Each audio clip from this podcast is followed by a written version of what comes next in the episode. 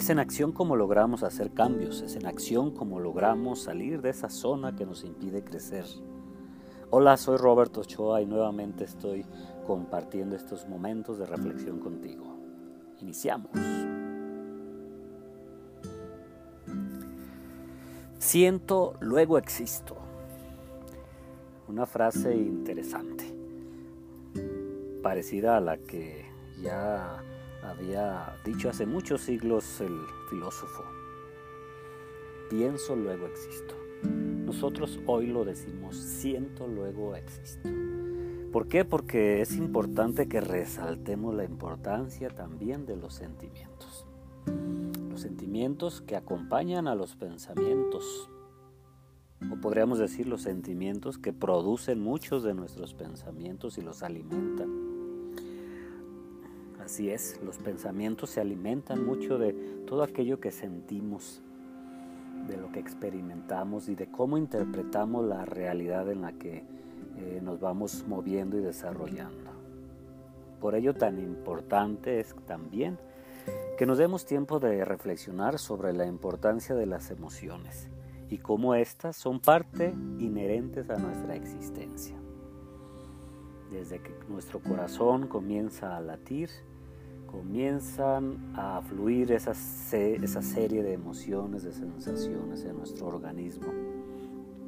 Esas emociones que nos van a acompañar siempre. Cómo las vivimos, cómo las interpretamos, sí va a depender seguramente mucho de cómo, eh, cómo crecimos en, en el entorno. Muchas de ellas a veces las aprendimos imitando a los demás a esas personas que para nosotros eran importantes en esa etapa de la infancia.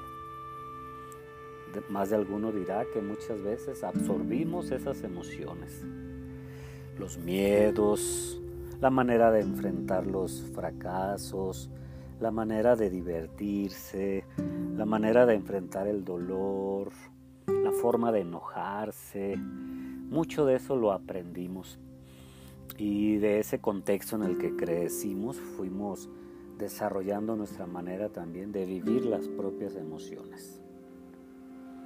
Y así como lo aprendimos, la buena noticia es que podemos seguir aprendiendo y, podemos desaprender, podríamos decirlo así. O podemos poner sobre esos aprendizajes nuevos aprendizajes y, darle una reestructuración a todas esas emociones en nuestra vida. Si bien es cierto que, que nuestra personalidad se va configurando y la manera de interpretar la vida y de vivir las emociones va siendo parte de nosotros, también es cierto que podemos seguir aprendiendo y configurándonos constantemente. Esa es la buena noticia. No es cierto decir que ya así soy y ya así me quedé. Así aprendí y ya no puedo hacer nada al respecto. No, para nada. Esa es, una actitud muy conformista y muy derrotista y que nos impide crecer. Tal vez mm, no podremos modificar eh, como quisiéramos, no sé. O tal vez sí, todo depende de cada uno de nosotros, de cómo afrontamos la vida, la existencia y qué disposición tenemos para hacer cambios en nuestra vida. Y el primer paso sin duda va a ser, primero, conocernos. Y lo he dicho en distintos momentos, la importancia de conocernos, de ese autoconocimiento, conocer mis emociones, conocer cómo las vivo. Y a veces Basta con voltear a ver a nuestra familia, a nuestro entorno y nos daremos cuenta de muchas de nuestras emociones. Cómo vivimos los miedos, cómo vivimos el amor, la alegría, la tristeza. Y aun cuando no estamos destinados y determinados a vivirlo de la misma manera, sí nos puede ayudar el observar para darnos cuenta de algunas de nuestras actitudes y de nuestra manera de vivir las emociones. Para una vez que nos conocemos, que lo identificamos, entonces sí, ver qué puedo hacer para vivir de una mejor manera, para asumir mis emociones e integrarlas a mi existencia, porque eso es lo más sano y saludable en nuestra vida, integrarlas, no evadirlas, no limitarlas. Quitar ese chip que a veces en algunos contextos culturales se dice que es malo el miedo, que es malo la tristeza, y le damos una connotación eh, determinada a cada una de, de las emociones, como si hubiese emociones buenas y emociones malas. Y para nada. Todas las emociones simplemente son. Son parte de nuestra vida, son parte de nuestra existencia. Cómo las vivimos, cómo aprendemos a autorregularnos, a manejarlas, esa sí es nuestra tarea y esa es importante. Y, entre mayor sea nuestro autoconocimiento, entre mayor sea nuestra capacidad de reconocer cada una de nuestras maneras de vivir las emociones, tendremos mayor posibilidad de autorregularnos, de saber manejar. Y todo es partir de la, del y dar el siguiente paso a la aceptación, que ese sería el segundo paso. Aceptar mis emociones, no evadirlas, no reprimirlas, no ocultarlas. Si estoy triste, reconocerme triste y saberme triste y, sacar esa tristeza, darle lugar a ese momento. Si estoy feliz, vivir también la felicidad, disfrutarla, gozarla y grabarla en mi memoria, porque seguramente esos momentos de felicidad me servirán en los momentos difíciles de la vida. Si estoy enojado también, se vale enojarse y es parte de, los, de las emociones. Y es bueno reconocerlas e integrarlas a nuestra vida y saberlas expresar, por supuesto, de manera que no nos dañe ni dañemos a otros. Si estoy enamorado, si el amor, si el afecto es parte de mi vida, hombre, pues a vivirlo, a disfrutarlo, a hacerlo parte de nuestra vida. Podríamos decir que es una de las emociones fortalecedoras y muy nutritivas en nuestro existir. Así cada una de ellas, darnos ese permiso de vivirlas y de saberlas manejar. Esa es la tarea.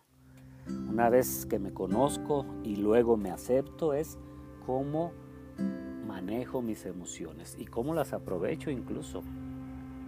Los artistas suelen ser muy emocionales y a través y gracias a esa sensibilidad que viven, pueden expresarse a través de la música, del arte, de la pintura, de la actuación, en fin, de cada una de las expresiones del arte. Me atrevería a decir que, que el arte es la expresión viva de las emociones del ser humano, proyectadas en diversas formas, en sonidos, en figuras, en espacios, en texturas, ahí está plasmado en el arte todas las emociones.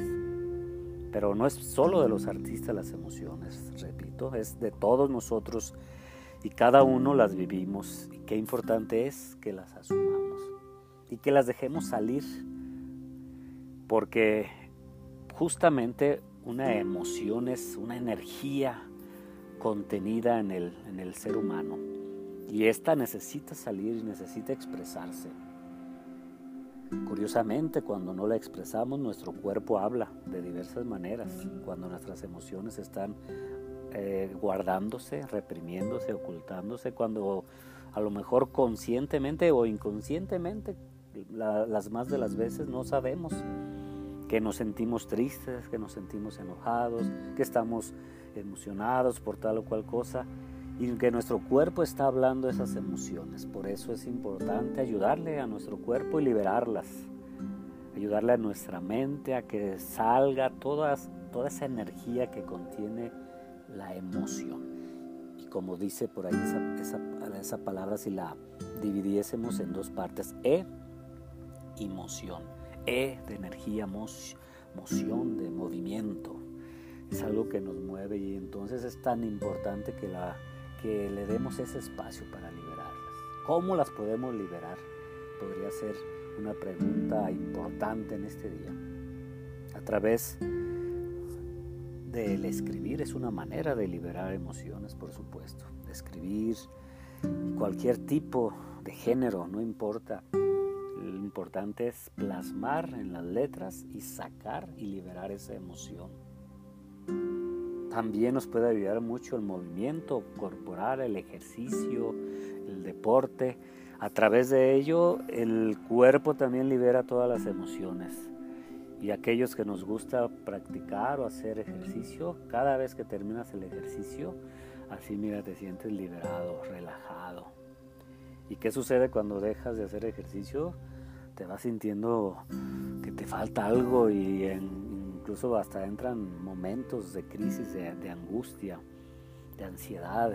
Y es el ejercicio el que te ayuda a sacar, a liberar por ello tan importante. No necesitas ser un deportista de alto rendimiento, no.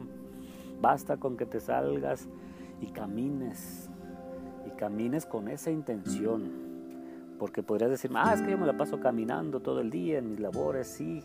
Pero esta es con una intención muy clara, liberadora. A lo mejor no hay posibilidad de salir ahorita por la situación que vivimos. Ok, en tu casa date eh, espacio ahí, haz, espacio en, tu casa y muévete. Libera esa energía. Lo peor que podemos hacer es quedarnos fijos, es quedarnos estáticos y, e ir guardando toda esa energía que va a salir de diversas formas y el cuerpo lo va a expresar. No solamente subiendo de peso o aumentando nuestro grosor, sino además a veces nos faltan las enfermedades muchas de ellas tienen una fuerte carga emocional contenida ahí y el cuerpo está expresándolo en esa pierna, en ese estómago, en esa cabeza, en la piel, fin, diversas maneras como el cuerpo habla y nos dice hazme caso. Y al, decirme hazme caso no es al cuerpo en sí, sino a ti mismo, hazte caso en lo que necesitas. ¿Qué necesitas ante esa emoción que estás viviendo? ¿Qué necesitas de tu entorno? ¿Qué necesitas de tu pareja? ¿Qué necesitas de tu familia? ¿Qué necesitas de ti mismo? Por eso es hazme caso, hazte caso a ti mismo. Otra manera de liberar emociones es también a través del llorar. Por supuesto que llorar no es malo. Es un gran error cultural en muchos lugares creer que llorar es malo. Y para nada.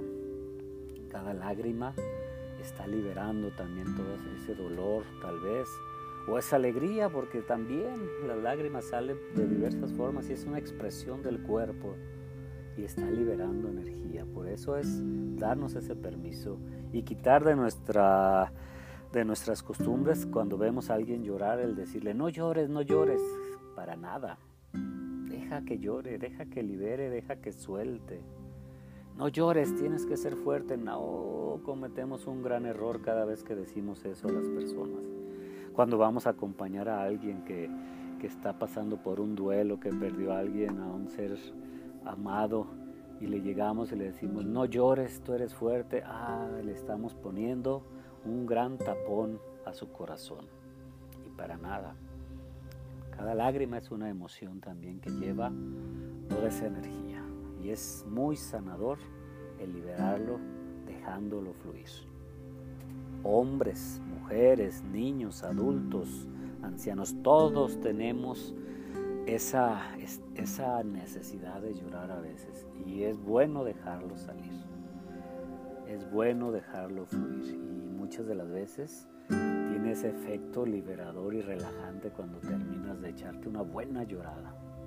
Por eso tan importante dejarlo fluir. Otra manera de liberar esas emociones también es a través de darnos esos espacios de detenernos a respirar, tomar conciencia de nuestra respiración. Es con eso tan simple y que por ser algo tan cotidiano, le perdemos conciencia a ese hecho.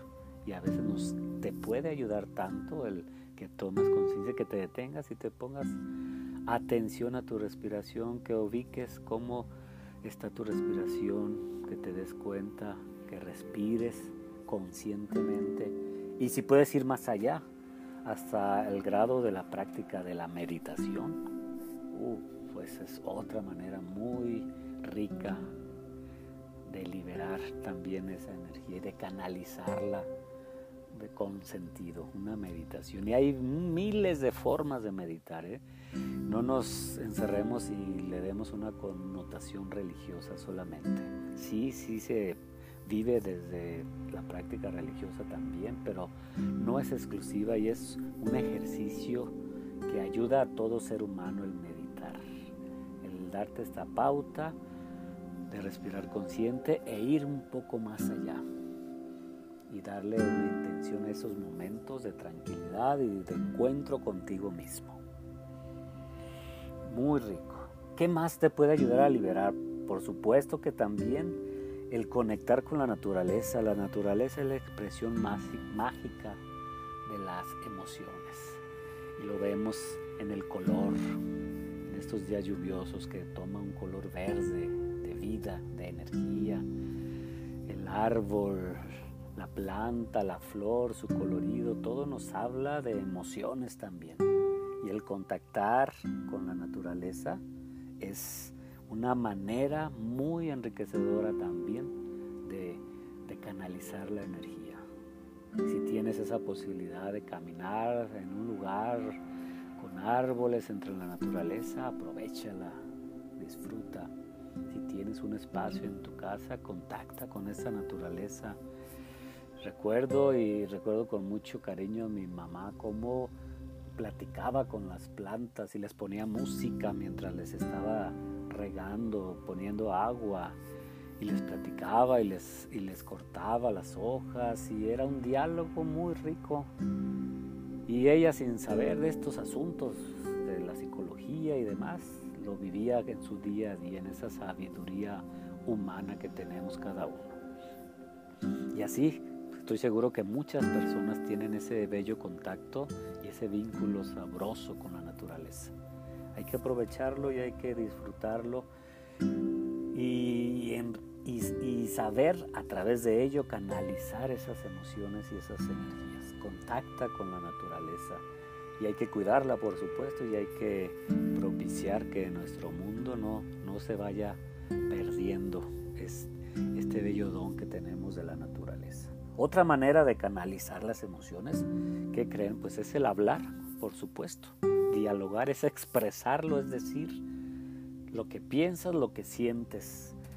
Y ahí es donde podemos hacer mucho como amigos, como pareja, como hermanos, como familia, como maestros. Escuchar, hablar, permitir que hablen. Solamente aquí nos metemos a un tema que nos llevará a otro podcast en otro momento, que es el saber escuchar y el, y el animarte a hablar y a expresar. Y lo vamos a abordar más adelante.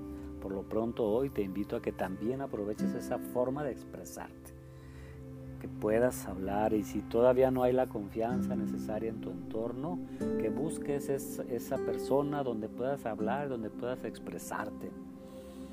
uno de tantos somos los profesionales de la salud, precisamente los psicoterapeutas, los psicólogos que tenemos esa tarea y esa función de escucharte, de que tengas en nosotros un espacio seguro para que puedas hablar, porque muy probablemente hay cosas que en familia nos cuesta trabajo expresar, hay cosas que nos da eh, pena o nos da miedo abordarlas con la pareja, con la familia, con los hermanos, con los hijos. Por eso están estos espacios. Esa es una de las tantas funciones del psicólogo, el generarte un espacio seguro, confiable, para que puedas expresarte y sacar justamente todas esas emociones a través de las palabras. Y bueno, no podemos dejar a un lado otra manera muy padre de expresar las emociones. ¿Cuál es? El baile, el canto, la música, que es una de las formas del arte eh, y como ya te había dicho, todas las expresiones del arte son liberadoras de emociones. Y el darte esa oportunidad de mover tu cuerpo, de la música, y no necesitas ser un bailarín profesional ni un experto en salón de baile, no, es que te des esa oportunidad que rompas tus miedos, tus prejuicios y dejes soltar tu cuerpecito y te muevas al ritmo de la música y la vivas así como ese momento de encuentro con tu cuerpo y de liberación de tu cuerpo y disfrutes y goces de ese momento que nos da la música. A veces el bailar, a veces el escuchar solamente la música también te libera y, y es bien muy valioso e interesante cómo cada tipo de música te lleva a vivir unas emociones muy particulares. Hay música que te conecta con emociones de tristeza, con emociones de alegría, de enojo, incluso te estresa, en fin, cada uno de los ritmos y de los tonos van propiciando y generando algo en, en cada persona muy particular. Bueno, estas son unas de las tantas formas como puedes darte ese espacio para liberar tus emociones. Y te recuerdo, primero conócete, conócete, date esa oportunidad de mirarte más frecuentemente y conocer. En este día hablábamos de las emociones, reconoce cada una de las emociones, cómo las vives. Acéptalas, segundo, acéptalas. Tercero, libéralas, vívelas y libéralas. Date esa oportunidad y aprende poco a poco a autorregularlas también, de tal manera que eh, sean parte de tu vida y las sepas canalizar positivamente, porque ahí están y no son buenas ni malas, simplemente son parte de nuestra vida como seres humanos, de nuestra existencia cada una de las emociones. Algunas las viviremos con mayor facilidad, otras nos costará más trabajo, pero eso es parte del conocerte, eso es parte del descubrirte quién eres. Así que adelante a seguir el movimiento, ya sabes que es en movimiento como logramos hacer cambios y que es en acción como llegaremos a hacer cosas que nos lleven a estar de otra manera, a estar de una manera plena en donde nos sintamos felices, en una felicidad que se construye día a día. Nos vemos en la próxima.